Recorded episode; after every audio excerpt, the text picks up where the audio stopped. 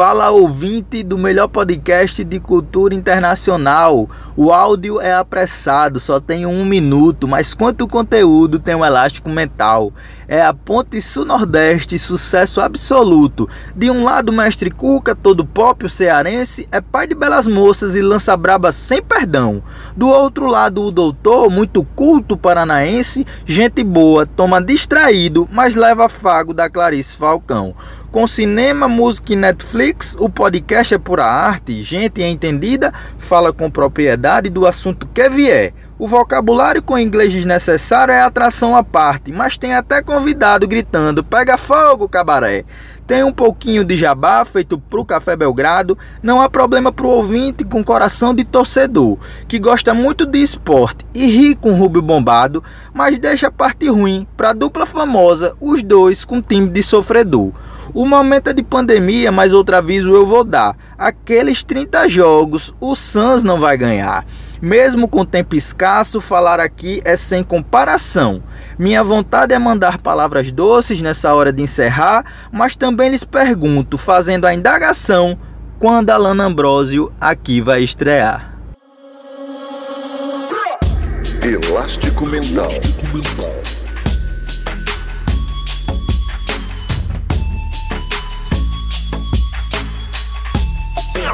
Elástico Mental. Olá, seja bem-vindo ao Elástico Mental, o podcast sobre a vida, a cultura e tudo mais que aparecer para a gente conversar da família Café Belgrado. Eu, Guilherme Tadeu, estou aqui com Lucas Nepomuceno. Lucas, depois dessa incrível sequência de ídolos nossos aqui no Elástico Mental, voltamos nós mesmos para falar com os nossos queridos ouvintes. Espero que eles não fiquem decepcionados. Tudo bem? Olá, Guilherme. Olá, amigos e amigas do Elástico Mental. Tudo ótimo. Acho que não vão ficar decepcionados, Guilherme, porque já abrimos o podcast com essa belíssima. Não sei nem falar o que, que o Marcel mandou, Guilherme. É uma, uma bela rima, uma grande homenagem ao Elástico Mental. Grande abraço, Marcel, que mandou subvertendo, Guilherme, os preceitos aqui é, da juventude. Mandou áudio por e-mail e a gente falou que é válido também, né? Então, Marcel, obrigado por sua participação. A gente demorou um pouco aí para colocar no ar, eh, mas a gente, desde que ouviu, sempre quis colocar no ar e espero que você tenha curtido aí, ter aberto o nosso podcast, que foi uma grande honra para a gente receber esse material. Fiquei muito feliz também, Marcel. Obrigado mesmo. E quem quiser mandar é, coisas que produzem artisticamente, pode mandar, né, Lucas? A gente tem o maior prazer de receber, de apreciar a produção cultural dos nossos ouvintes. Aí você que tem banda, você que é escritor, você que é. O que mais, Lucas? Pintora. Quais os ramos artísticos que você seria capaz de apreciar? Acho que. Pessoa que faz rap é, igual, é bom Rap é porque. bom, porque o jovem gosta de rap, Guilherme. Então, qualquer cultura jovem aí que você tenha para oferecer, a gente topa receber e sabendo, né? Algo que a gente fala sempre, se tiver elogio no meio, é certeza que fura a fila.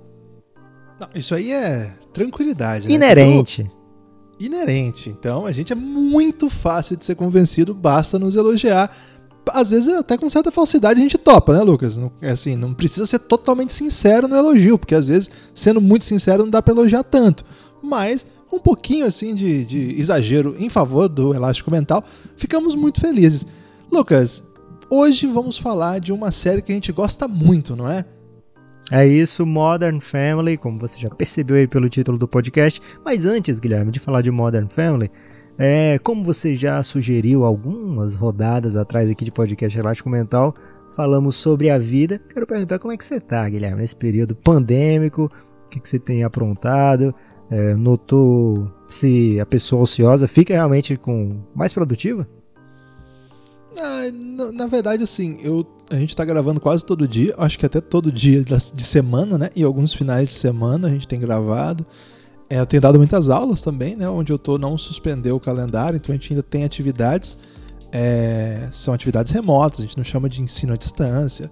Tem as especificidades, alguns alunos não são capazes assim de ter acesso à internet. Eu dou aula numa instituição que trabalha com várias classes sociais distintas. Então a gente vai se adaptando, não é aquele ensino tradicional de aula mesmo, que você passa conteúdo, cobra, prova, mas está dando bastante trabalho, assim. Então eu ainda não parei muito para respirar, Lucas, assim, não, não tem tido tanto tempo não.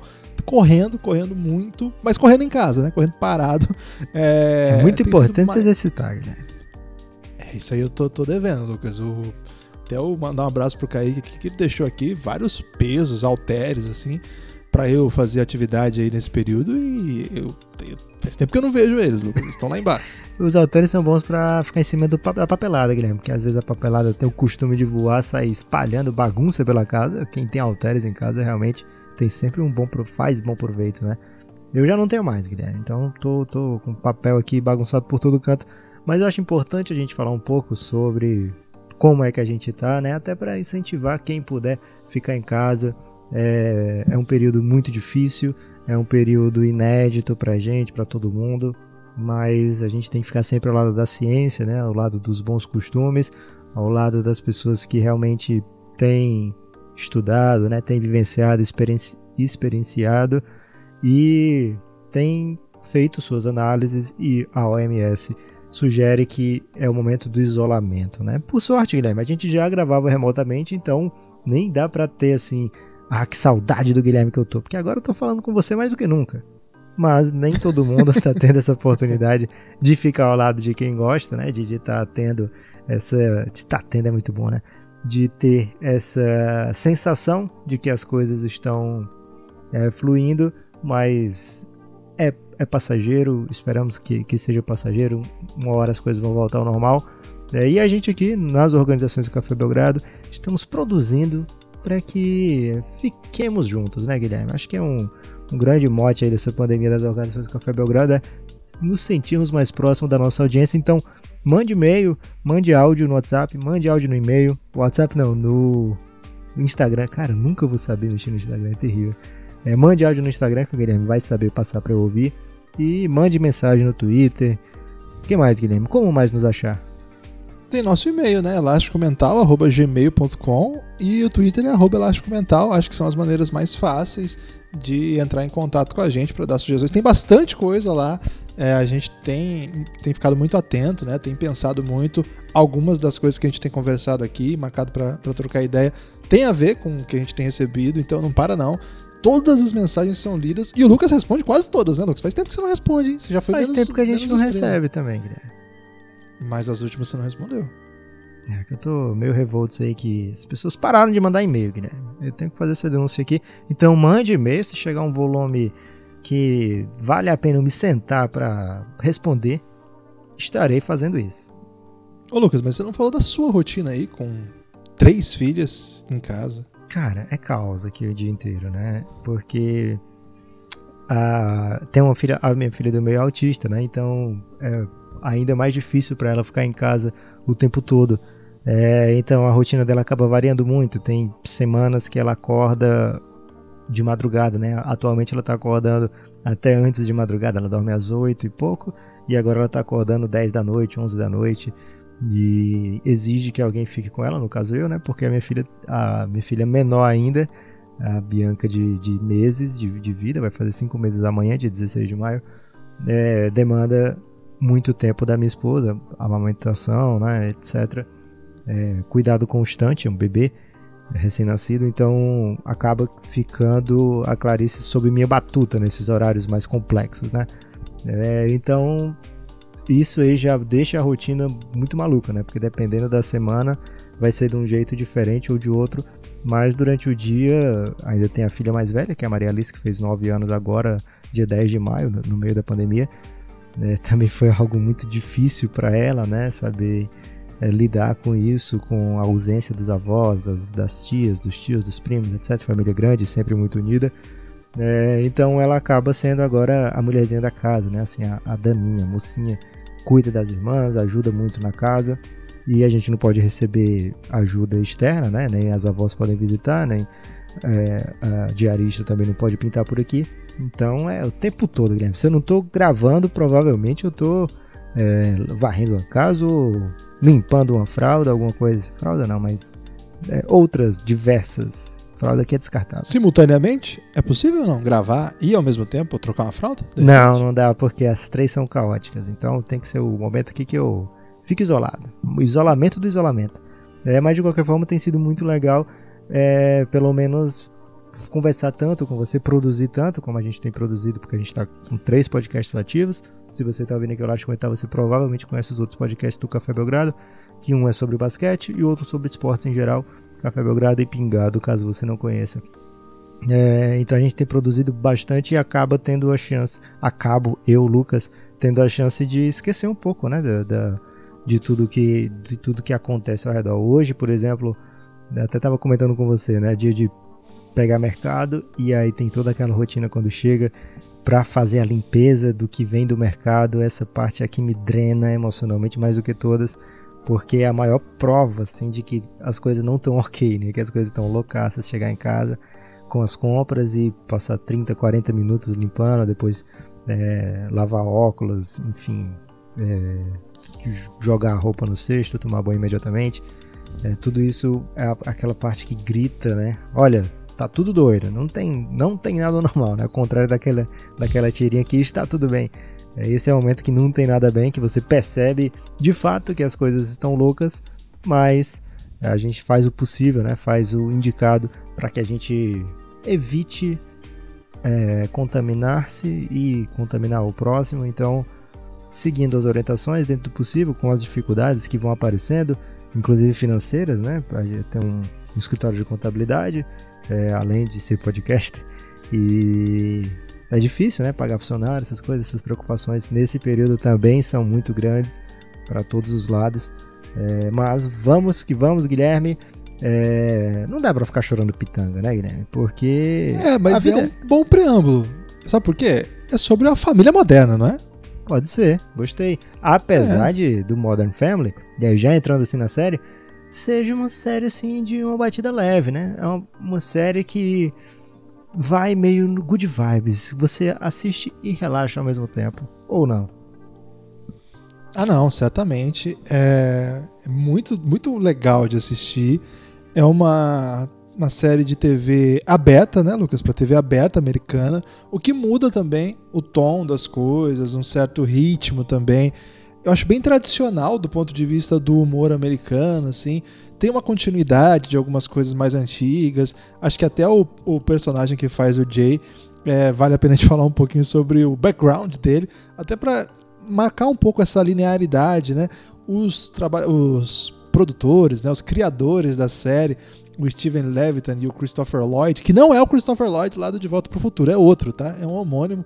Essa aí eu sempre me confundia, mas é um homônimo. Ele também participou, assim, é, os dois, né, já trabalharam, no, por exemplo, no Fraser, é, Larry Sanders Show. Então, assim, são coisas bem tradicionais do humor estadunidense. No entanto, muito moderno também, né, Lucas? É uma. Não é simplesmente um batidão da comédia.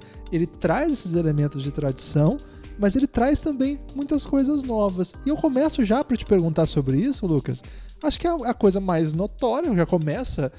Quem vai tomar contato com a, com a série agora vai notar, quem já assistiu vai se lembrar. Ela já começa apresentando o seu estilo, Lucas, que é baseado naquele falso documentário, o mockumentary, né, que eles falam, que é o a simulação de um documentário. É uma, isso não é exatamente uma ferramenta nova, mas popularmente, para o grande público, é uma coisa mais recente e, e, assim, consagrada pela nossa série favorita, uma das nossas séries favoritas, que é o The Office. Dá para pensar Modern Family sem isso? Você consegue pensar essa série sem isso? Guilherme, poderia ter, mas perderia muito, né? Perderia muito, muito, muito. É, Modern Family, para quem não tem ideia da, dessa série, que é até bizarro para mim, que muita gente não conhece, né? Até a gente abriu esse debate lá no Twitter, perguntando essa série aqui, colocando a foto do Modern Family, é, tá no seu top o quê? Top 3, top 10, top 5? E muita gente falou que. Alguns falaram que nem conheciam a série, né? Queria, se interessaram, outros falaram, não, realmente é minha favorita. Enfim, é, mas tem.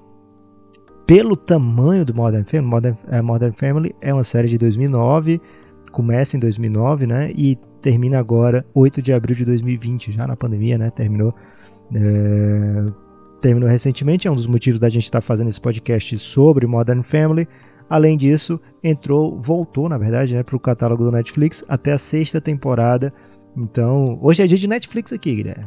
Amazon Prime que nos, nos perdoe, né? Mas não fecharam ainda o contrato de exclusividade. Então, hoje a Netflix É, e, Tem Globoplay também. então, debut do Globo- Globoplay aqui, né? Acho que a gente já falou do Big Brother, que tinha pay-per-view no Ah, Globoplay. Mas Big Brother, Vale? quem vai pro, pro Globoplay tá errado, né? Mas a gente alertou isso aqui. Alertou, verdade. É, então, o Globoplay tem 10 temporadas de Modern Family. Imagino que vai 10 entrar a décima temporadas. primeira, né? Daqui a pouco.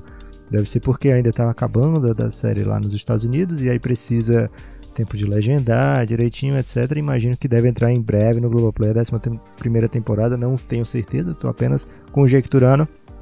E tem sites aí dedicados a buscar a versão do diretor também, que não convido ninguém, Guilherme, a procurar a versão do diretor, a não ser que você seja amigo do diretor e peça aí a um dos, dos duendes do diretor que, que repassam essa versão do diretor. É, então, é uma série muito tradicional, 11 temporadas, a gente não vê mais série de 11 temporadas, ainda mais se você levar em conta, Guilherme, que são temporadas grandes, né? Não é aquela temporada de Netflix de 10 episódios, né? É uma temporada de 20 e tantos episódios. É, então, é como você falou, né? De TV aberta, tradicional zona, mas com esse estilo mockumentary The Office é de 2005, né? É, essa aí já vem, então, quando ela aparece, já é um estilo assim. Já é fácil da pessoa entender o que é que tá rolando, né? Talvez muita gente foi pego distraído, assim, quando começou a assistir The Office e de repente, pô, que é isso aqui, né? Um documentário? Mas não é documentário, claramente são atores. É, e no, no Modern Family, logo de cara, você é, já não tem, se você tem experiência com The Office, Parks and, and Recreation, que eu nem sei qual é que vem antes, mas acho que Parks é até mais antiga do que Modern Family. É, não, não, contrário, contrário. Modern Ah, Family, Não, sim, Parks, Parks and Recreation. Eu pensei que você falou do The Office. não, mas Ela- em relação a Modern Family. tá entre as duas. Pois Isso. é, então já é algo assim é, mais ok, né? Mas mesmo assim, sobre uma família ainda não tinha sido feito, né? Como o Caíto falou aqui recentemente, né? já tem, mas não sou o primeiro, mas eu não fiz ainda, né? E Modern Family vai nessa pegada aí. Tudo bem, já tem série de família, já tem série de mockumentary, mas eu não fiz ainda, vou dar a minha cara aqui. E Modern Family é uma família moderna. E por que, que é moderna, né, Guilherme? Porque é um núcleo familiar que foge daquele padrão que a gente se acostumou a ver nas séries, nas novelas, etc. Porque o mundo saiu do padrão também, né? É, é interessante isso. É, queria até falar o nome das pessoas que disseram que é a série favorita dela lá no Twitter, Lucas. A Jaquinha falou, a melhor das melhores. E teve mais um aqui. a Jaquinha é a melhor das melhores ou ela falou isso? Ela falou que a série Modern Family é a melhor das melhores. E o Danilo Pontes falou: hoje é top 1, a melhor série de comédia que eu já vi. Então fica aí as pessoas que acham é, Modern Family a melhor série de comédia de todos os tempos.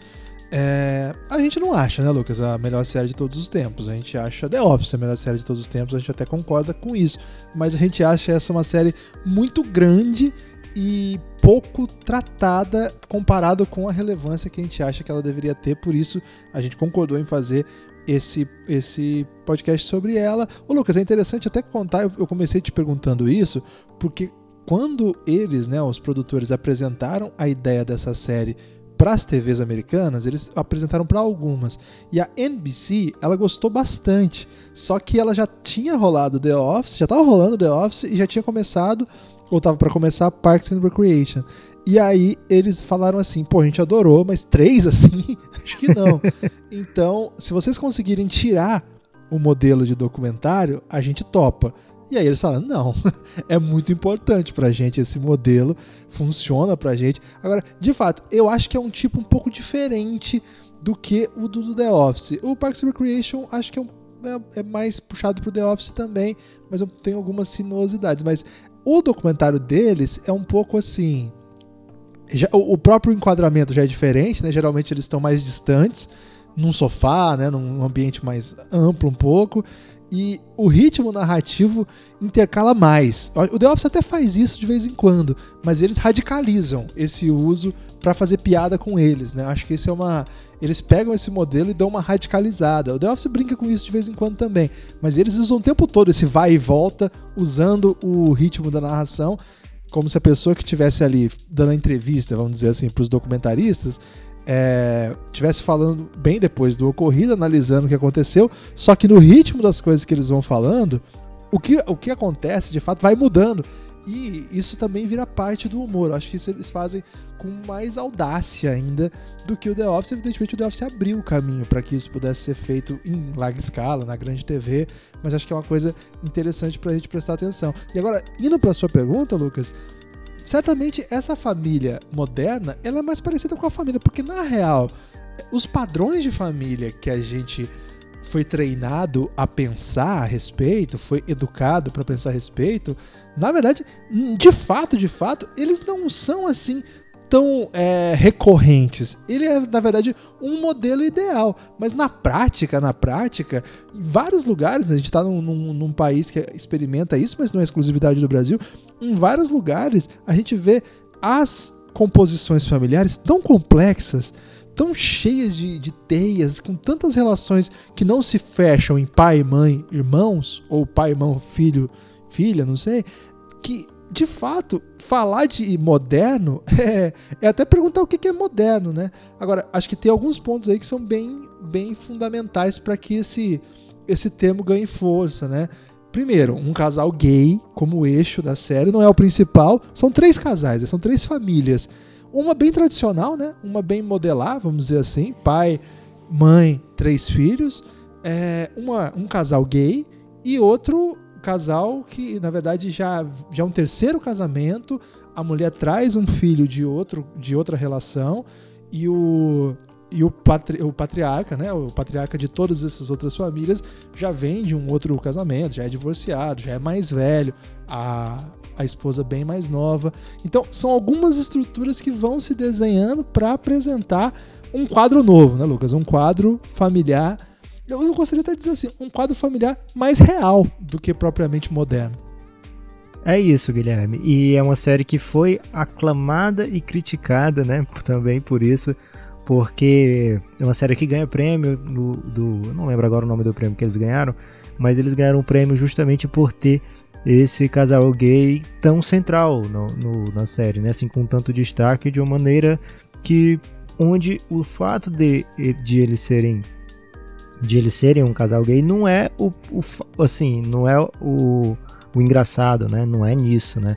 O, a graça vem porque são normais, todos normais, né? Todos com os mesmos def, defeitos é, específicos, né? Todos com suas qualidades específicas, não ficam forçando o fato é, assim, olha só, gente, temos um casal gay aqui, né? Não é essa a pegada da série. A pegada da série é, olha só que família é, que vai fazer você rir, né? Vai te divertir aqui por 23, 24 minutos.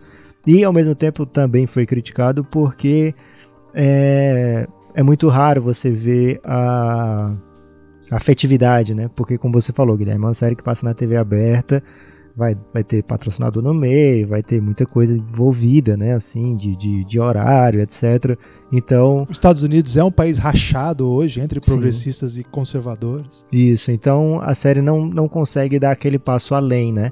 De mostrar mais é, afeto, até mesmo assim, na, na relação. É até um pouco defendível isso pelo fato do Mitchell, né? Um dos personagens ser muito acanhado, né? Assim, do jeito dele. É, mas de qualquer forma tem também essa, essa crítica que de vez em quando aparece. É, e você falou um, um, ponto assim que é chave para a gente decidir fazer esse episódio, né?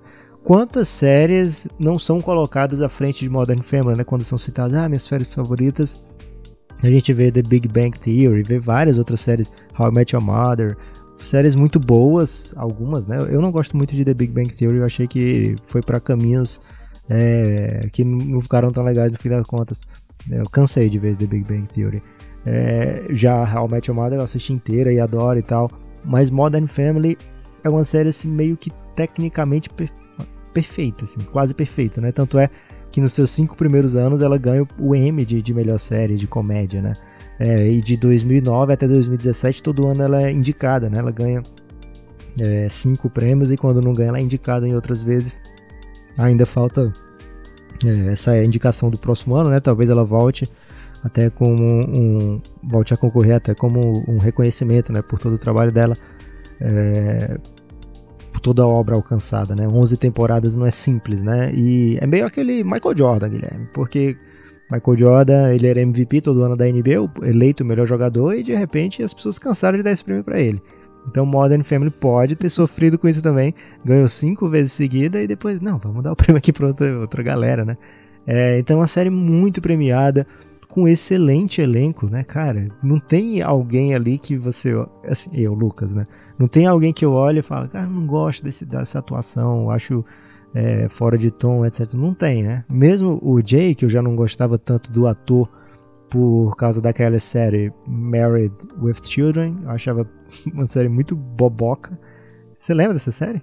Passava na Band, é, eu até, é até dela que eu ia falar, né? É uma série tradicional do ponto de vista de trazer alguns pilares, inclusive clássicos da, da comédia americana, a conversar essa série aí. O personagem principal, e ele era o principal quando Modern Family se reúne, é o personagem do Jay, que é o convidado, vamos dizer assim. Ele ganhava três vezes mais do fazer- que todo mundo.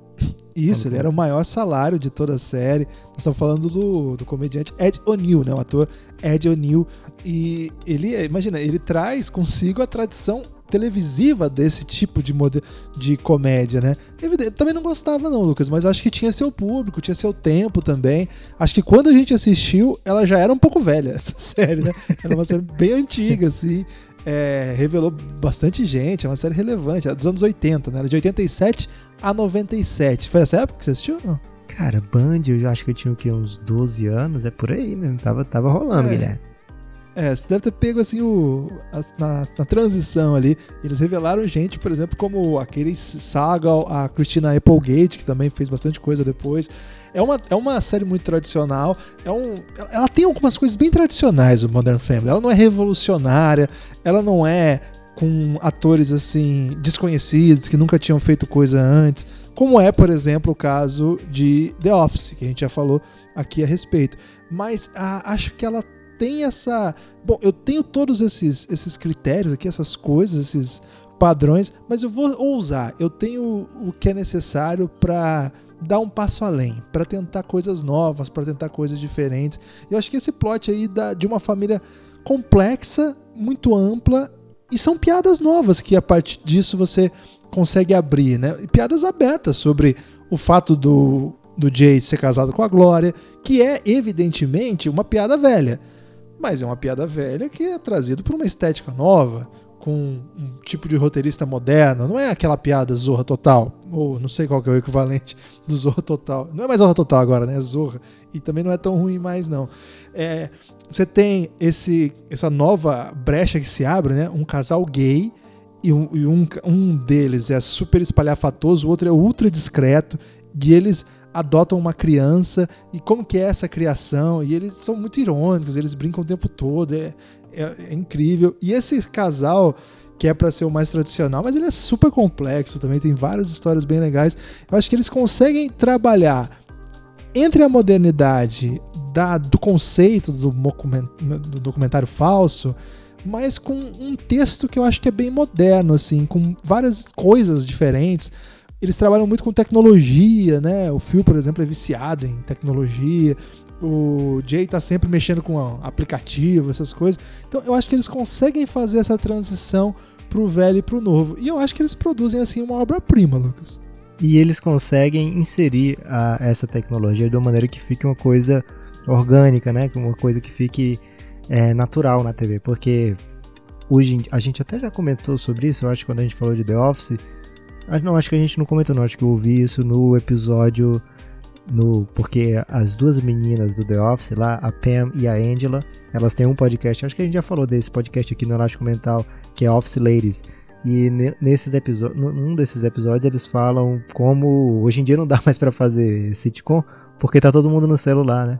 É, todo mundo na vida real tá no celular, né? Então, Modern Family teve essa preocupação, né? De fazer com que as pessoas apareçam na, na, na, na imagem usando o celular, né? A Hayley, que é a filha mais velha do casal tradicional, tá sempre, sempre ela aparece de cabeça baixa, né? Quase sempre com o celular na mão. É, e isso vai se repetindo com os outros também, né? Eles se comunicam muito também por telefone. Não tem aquele coisa do do, do, do tradicional já do How I Met Your Mother, que sempre era no bar, do, do Friends, que sempre era no, no café. É, então ficou uma coisa assim mais moderna até nisso também, né? Tentaram trazer essa realidade da vida moderna para dentro da série nesse aspecto também. E é uma série com, que, com 11 temporadas, Guilherme. E eu acho que falta, talvez, para aparecer esse público mais apaixonado, que pode ter faltado. Hot take aqui teórico já, hein? É, que talvez tenha faltado assim mais plot twists, né? Talvez tenha faltado algumas coisas mais impactantes, porque começa a série com esses casais e esses casais vão permanecer a série inteira, né? Não tem, não tem idas e vindas, não tem separações, não tem.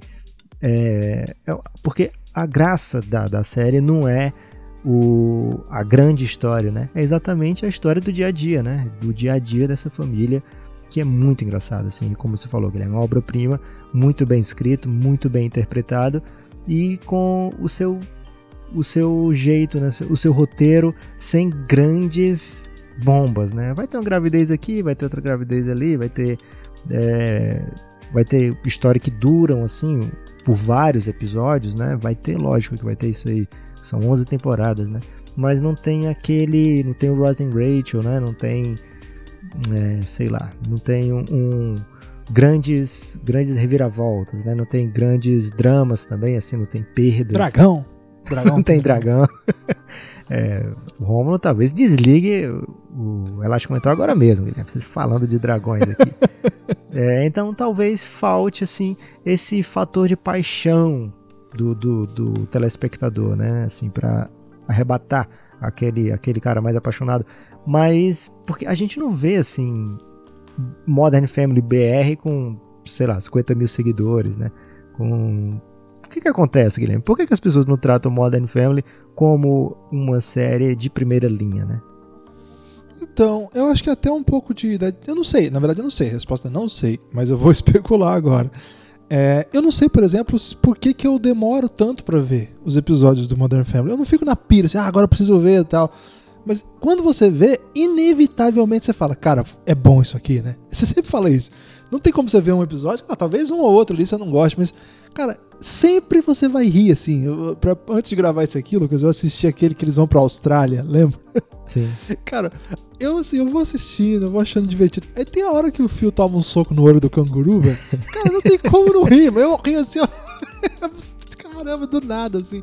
E assim, todo episódio vai ter uma, uma grande história, muito inteligente, né? Muito sacado.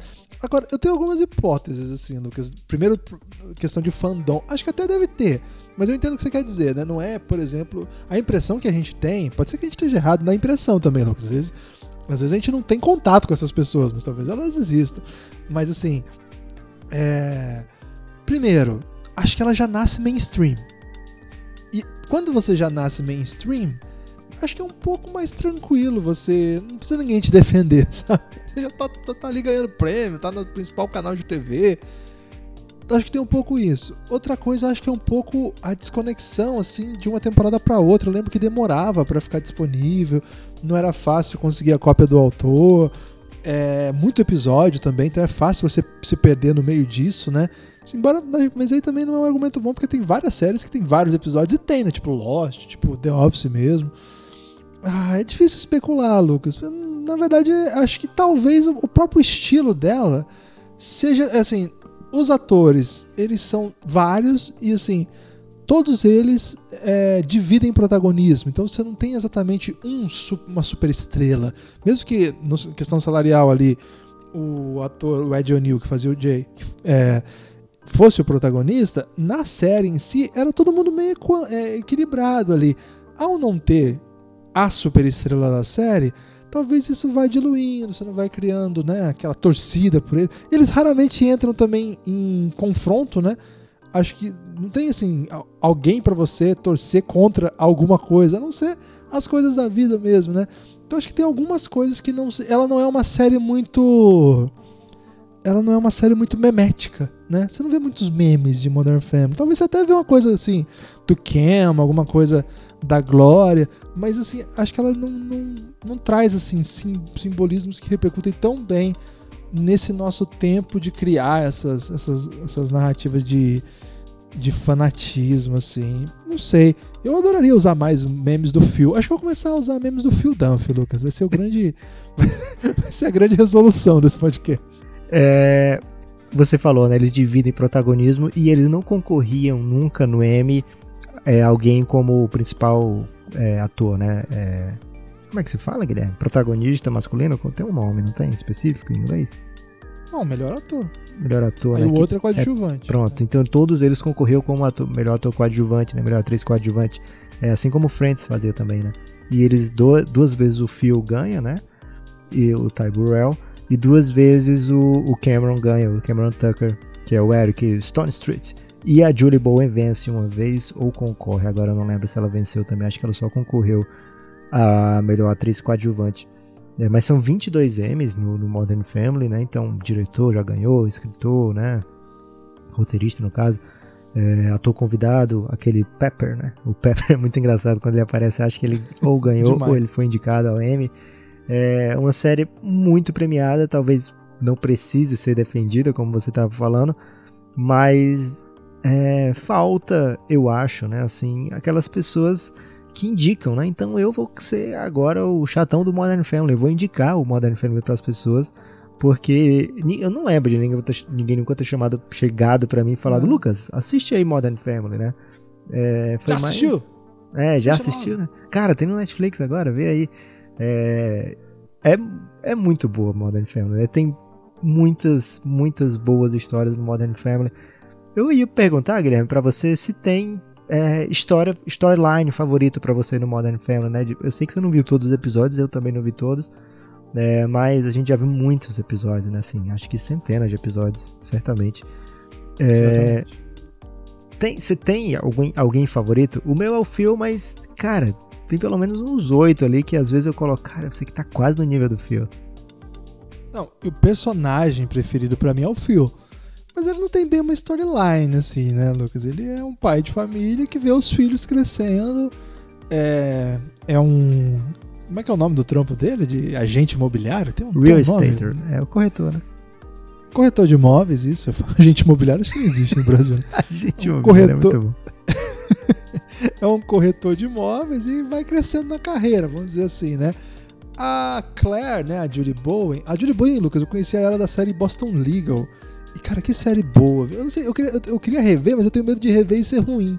Então eu tô pensando em não rever, não. Mas é uma série de, de advogado tal, que era com o James Spader, que é o cara que substitui o Michael no The Office. Não substitui, né? Mas o cara que vira CEO lá. Ele é o, ele é o principal ator dessa série Boston Legal. Eu gosto muito, assim, espero que não seja ruim. Eu vou dar um jeito de rever aí com a cópia do autor em algum momento e espero que não seja ruim. É, a Claire, ela tem um pouco mais, né? Foi até uma outra crítica que a série recebeu, porque se era uma série moderna, as pessoas né, falavam, é, principalmente ligado aos direitos das mulheres, né? Por que, que as mulheres não trabalham? Né? Porque a Claire não trabalhava e nem a Glória não trabalhava. E aí, durante a série, eles também fizeram uma história da Claire que foi pro trabalho, né? Foi inclusive é, primeiro trabalhar com o pai, depois cresce muito. Não vou ficar dando spoiler aqui, porque deve ter gente que não assistiu. Mas enfim, é também uma, uma coisa que aparece. Acho que ela tem uma storyline um pouco mais interessante, assim, do ponto de vista de linearidade. Mas assim, do ponto de vista de, de acontecimentos, eu acho que a do casal. Eu acho que é insuperável, porque primeiro, eles têm um casamento, né? Um casamento gay na TV aberta, aberta americana. Isso é muita coisa, né? Talvez pra gente é difícil até mensurar, mas é muita coisa. É, eles têm uma filha, eles criam essa filha, e eu acho que é uma história e tanto, assim. Então, de todos, assim, o que eu mais acho interessante de, do ponto de vista da curva, e assim, quando a gente fala de curva, parece ficar parecendo que todo personagem tem que ter arco agora, né? Se não tiver um arco dramático, não é um grande personagem. Cara, eu acho que até isso é um ponto favorável à, à série, do ponto de vista assim, que, cara, tem gente, na- verdade, a vida, às vezes ela não tem um arco, assim, às vezes ela é meio linear mesmo, às vezes ela vai. Eu acho que isso é uma uma coisa assim que pode dar certa tranquilidade pra gente. Não é ruim linearidade, sabe? Claro que na TV a gente quer ver um pouco de movimento, né? Senão a gente liga o WhatsApp se a gente quer ver coisas básicas da vida. Mas eu acho que isso aqui é um mérito também. Não busca por caminho. Eu entendo o que você diz, eu, eu concordo que pode ter a ver com isso. Mas eu acho que não buscar por isso também, por grandes reviravoltas que prendam a atenção, ela acaba também tendo o seu mérito, assim.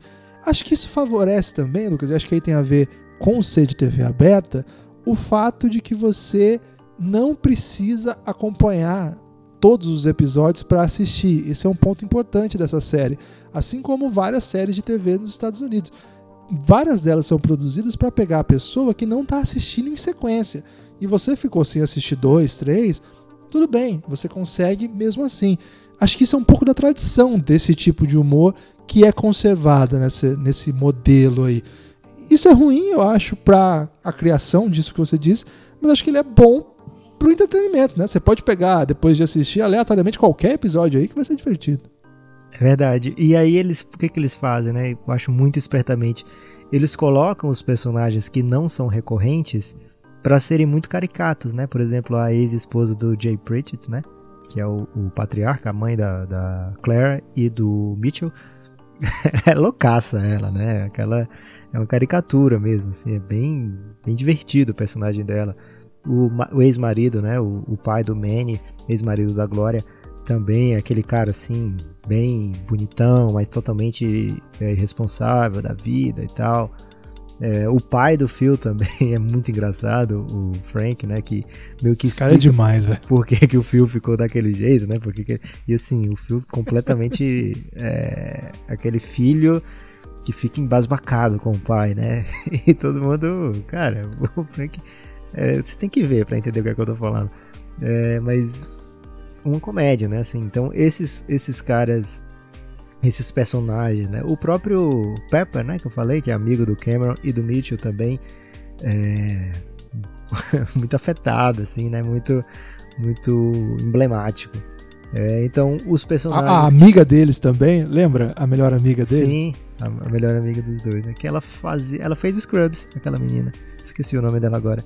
Mas ela era do Scrubs. Era... Elizabeth Banks. Pronto, exato. Ela é a, a mãe do filho do JD no Scrubs. Spoiler. É, então, ela, é uma série que. Ela aparece no Virgem de 40 anos também. Ok, tá aí a informação. Virgem de 40 anos tá brilhando aqui. A gente vai ter que fazer um episódio sobre esse filme, Guilherme. Segunda vez já que você cita Virgem de 40 anos. É, segundo episódio.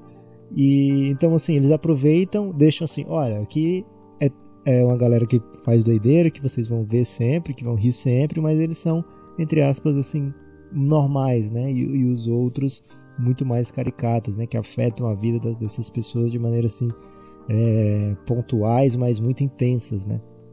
Então acho interessante que eles tenham optado por fazer isso, né? E é realmente uma série que é, como você falou, Guilherme, constante. Você pode ligar e pode contar com aquelas risadas que você vai dar, né? Ontem para relembrar os episódios para esse podcast, eu assisti o primeiro episódio de cada temporada que tá no Netflix, né? São seis temporadas lá. Eu assisti o primeiro episódio de cada uma e não, não senti falta, assim, por exemplo, se eu for assistir, sei lá, Dark. Eu for assistir o primeiro episódio da primeira temporada e o primeiro episódio da segunda temporada, provavelmente eu vou ter que vou ficar louco, né? Vou ter que abrir o Wikipedia ao mesmo tempo para ficar vendo o que, que aconteceu entre um e outro. Nessa não, você consegue em qualquer um dos episódios, você abre e você assiste tranquilamente, de boa, né? Não tem aquele. Não vai faltar informação para você curtir aquele episódio, né? E isso é muito legal. É, eu queria falar das crianças, né? Que as crianças passam por transformações incríveis na série. Né? Eles começam, sei lá, 8, 9, 15 anos, algumas, é, e vão terminar jovens adultas ou é, já no final da adolescência, né? E tem a própria Lily, né? Que é a, a filha adotada no primeiro episódio, no piloto. Acharam uma, uma atriz mirim sensacional para fazer ela também, né? É, então, muito bem escolhidas, muito bem casteadas essas crianças e que entregam, né? A série inteira. Cara, o Luke me diverte o tempo todo, Guilherme. Você sabia que ele é gênio? Você tá zoeira? Assim, na série, na vida real ou. Não, na, na série, evidentemente, ele não é gênio. na série. Cara, ele, mas às vezes ele parece gênio. mas o ator que faz o Luke, ele é gênio. Ele tem, ele é considerado lá pelos critérios que medem crianças superdotadas, é considerado gênio. Ele já ele saiu da escola, tipo, com 13 anos, já faz disciplina na faculdade desde os 14. É uma puta história. Eu não sabia que ele era gênio. Nolan Gold, o nome do menino. Cara, ele é demais, velho. Ele é demais, demais, demais. Ele, ele começa, né, o menino no, no, piloto, ele, ele tá prendendo a cabeça no corrimão da escada, né? Ele se prende lá, fica o fio pede o óleo de bebê para tirar a cabeça dele lá. E aí o fio pergunta: Mas, cara, de novo? Por, por que você tá preso aí de novo, velho? Pai, dessa vez eu achei que ia conseguir. cara, é genial isso aí. É, ele faz um monte de doideira ao longo, ao longo dos episódios todos. E aí, em certo momento, ele é muito aquele menino é, chatinho, mas que em certo momento ele começa a sacar a vida, né?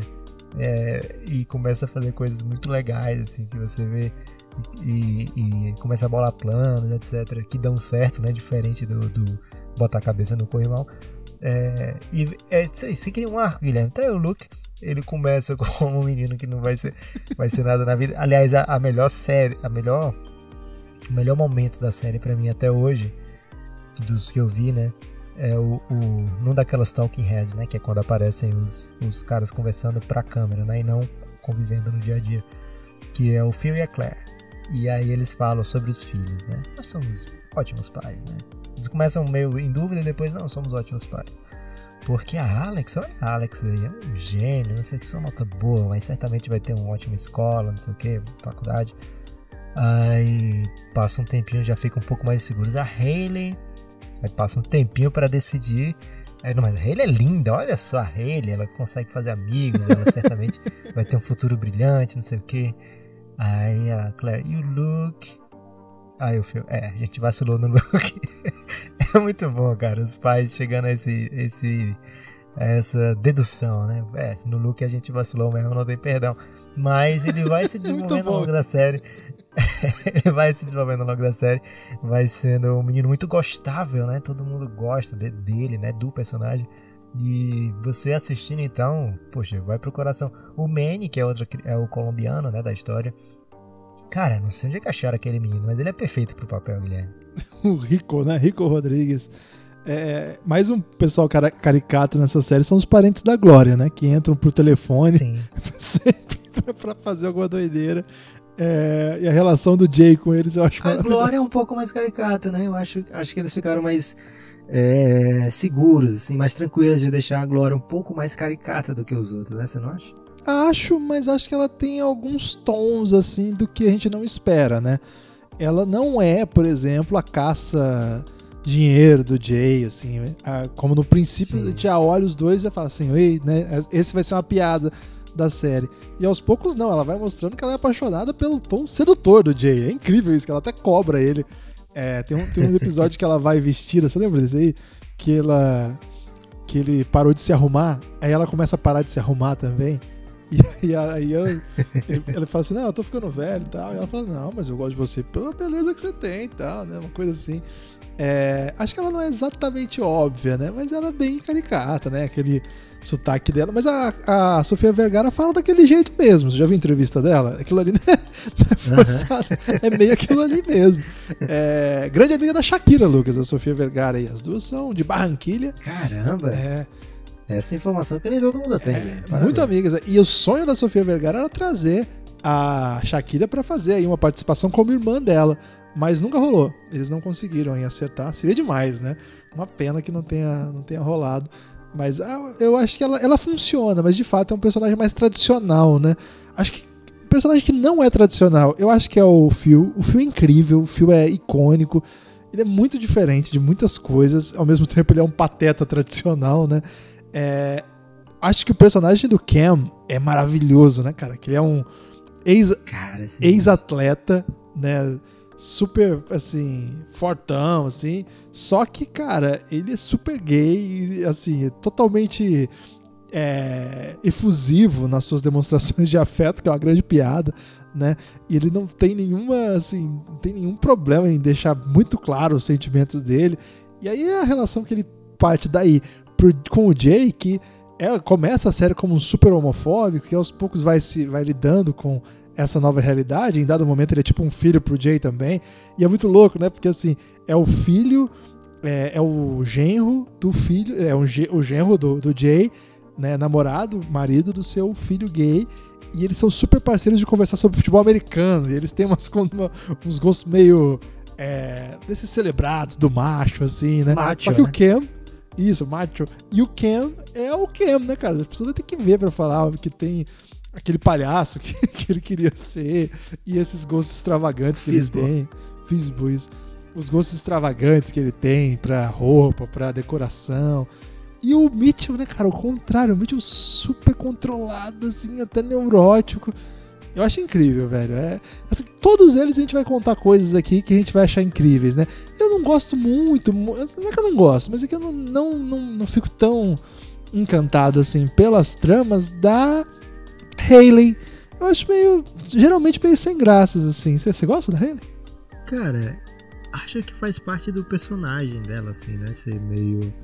Porque ela é aquela típica, começa como aquela típica americana, é, filha mais velha, que vai repetir os passos da mãe de, de, de ter filho cedo, de engravidar cedo, etc, né? De, de, de ter que abandonar o estudo, não abandonar o estudo, mas de ter dificuldade ali no estudo, porque, enfim, a Claire, que é a mãe dela, da Hayley, é, teve a Hayley com 17, né?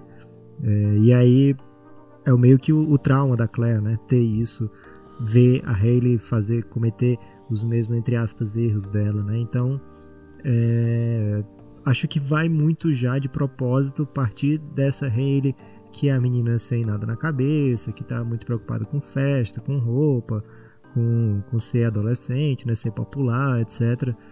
É, então, pode ser também. E assim, é uma série tão adulta, eu acho, que é uma série. Dá para você assistir sendo jovem, tranquilamente, etc. Curtir qualquer idade.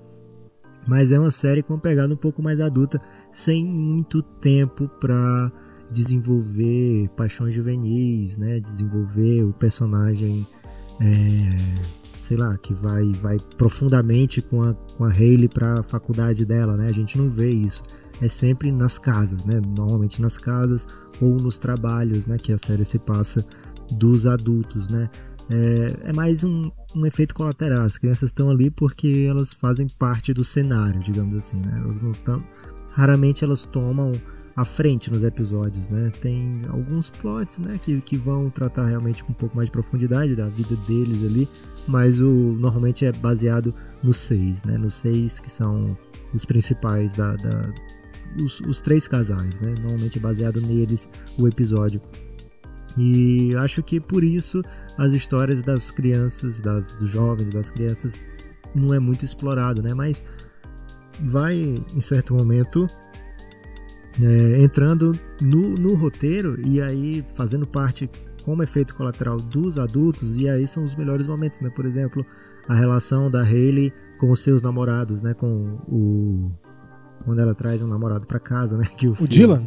Era pra Sim, o Dylan, né, no começo, né, que era para ser o, o Phil, era para assustar o Dylan e rapidamente ficam melhores amigos, né, que é demais isso aí.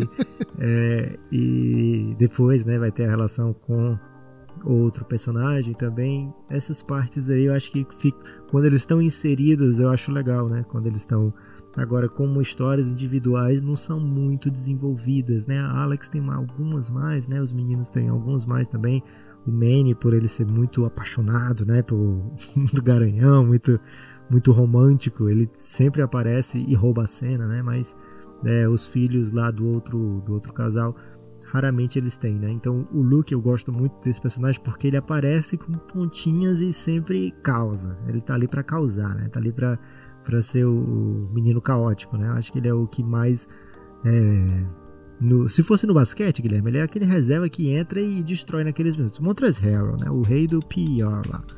É, mas no, do, ou então no, no, futebol era o Juninho Paulista, né? Porque ele entrava no São Paulo e entrava e fazia o gol. Podia ser o Denilson, o, o, amuleto, né? O Tupanzinho, que tal? Ah, mas o Denilson ele fazia os turcos ficarem loucos. Mas o Denilson rapidamente foi titular. Ok. Pode ser o Tupanzinho. É, é, e capaz até de fazer um gol do título, né? É, então, acho que as crianças são meio assim. Se todos os personagens são secundários, né? Até quando eles concorrem ao M, as crianças são ainda mais, né? Então não dá para desenvolver tanto, né? E a Hayley já tinha idade ali para ser alguém é, mais com uma história mais desenvolvida, né? Mas nem sempre. Eu não sei depois da sétima temporada, porque ainda me falta esse período, né? E aí eu não sei o que, é que vai acontecer, se vão tratar mais profundamente da vida da Hayley até lá, mas assim, a parte que eu vi toda, né, que é até a sétima temporada, eu achava todos eles assim com, com aparições, né? Não é que eles sejam figurantes, mas É, é mais é, conteúdo auxiliar ali do que realmente o grosso do episódio, que normalmente são nos seis.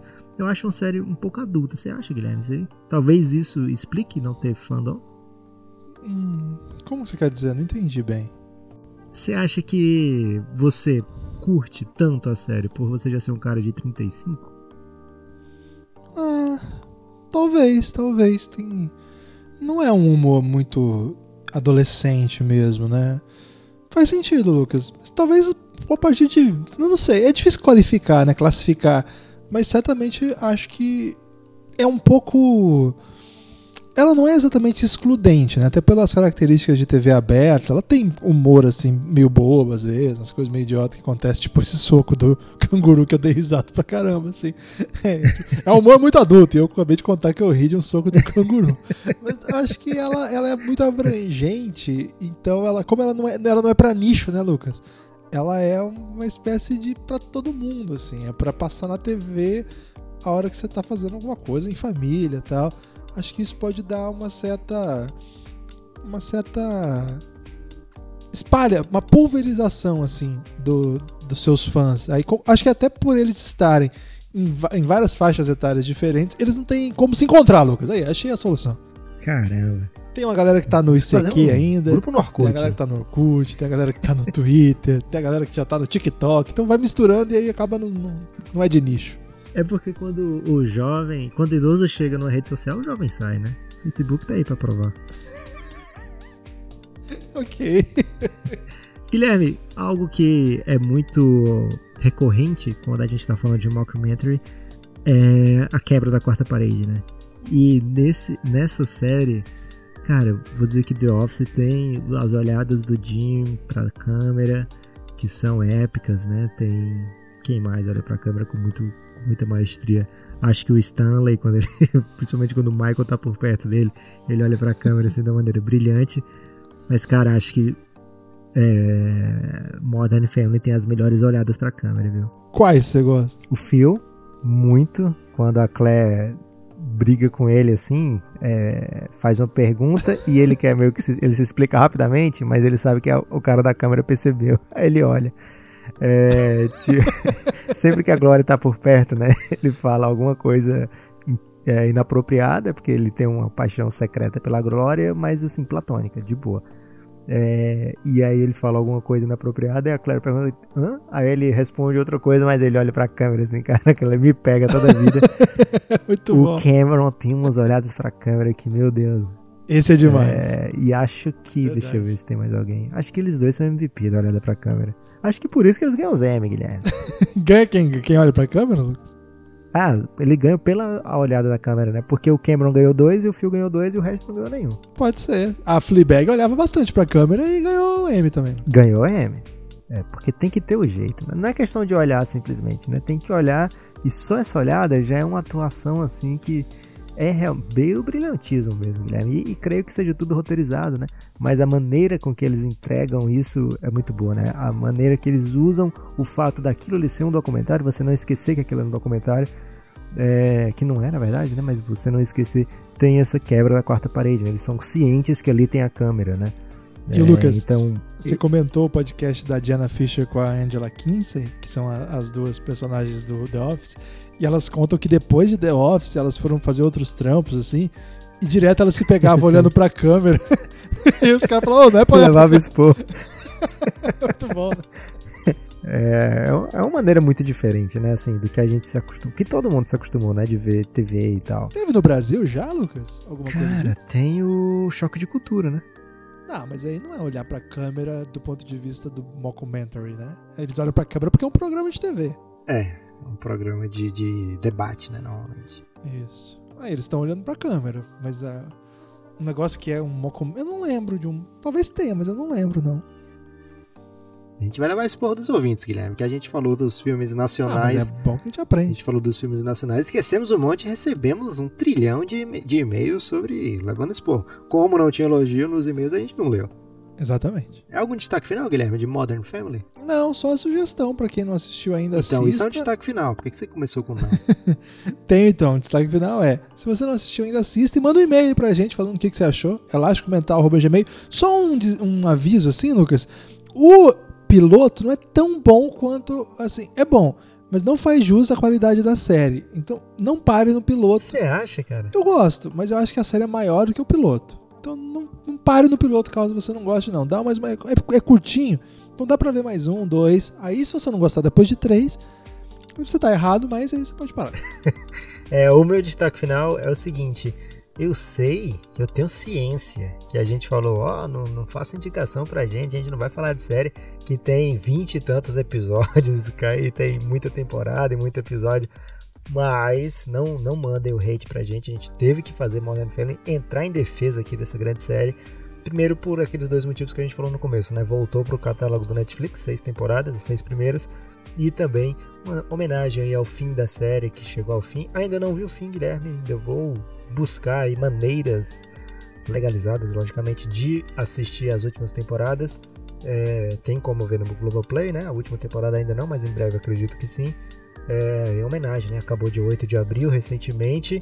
Fez parte da vida dessa, dos meninos do, do Modern Family de uma maneira gigante, porque começaram a crianças, a maior parte da vida deles foi como personagem do Modern Family, né? É, Luke, Manny e a Lily Acho que as outras têm mais de 20. Cara, a Alex é capaz de ter também já mais parte da vida como Alex do que sem ser a Alex. E, e a Hayley não, a Hayley já entra com mais de 15 é, na série. Então, mas assim, boa parte da vida deles, né? Fez parte de Modern Family. Boa parte dos, das pessoas que assistem, né? Acompanharam 11 anos, 11 temporadas, é muita coisa. É, 20 e tantos episódios por temporada, então tem muito conteúdo, muito mesmo e entrega. É uma série que entrega com tranquilidade, né? E ela sobreviveu num período que meio que as, esse tipo de série morreu, né? Acho que não vai ter outra Modern Family, né, Guilherme? Assim, 11 temporadas, TV aberta, 20 e tantos episódios. Acho que não vai ter mais coisa desse tipo, pelo menos não premiado do jeito que ela foi. Então talvez seja o fim de uma era. Pois é, bom ponto, Lucas, bom ponto. Forte abraço, Guilherme. Até a próxima. Elástico Mental.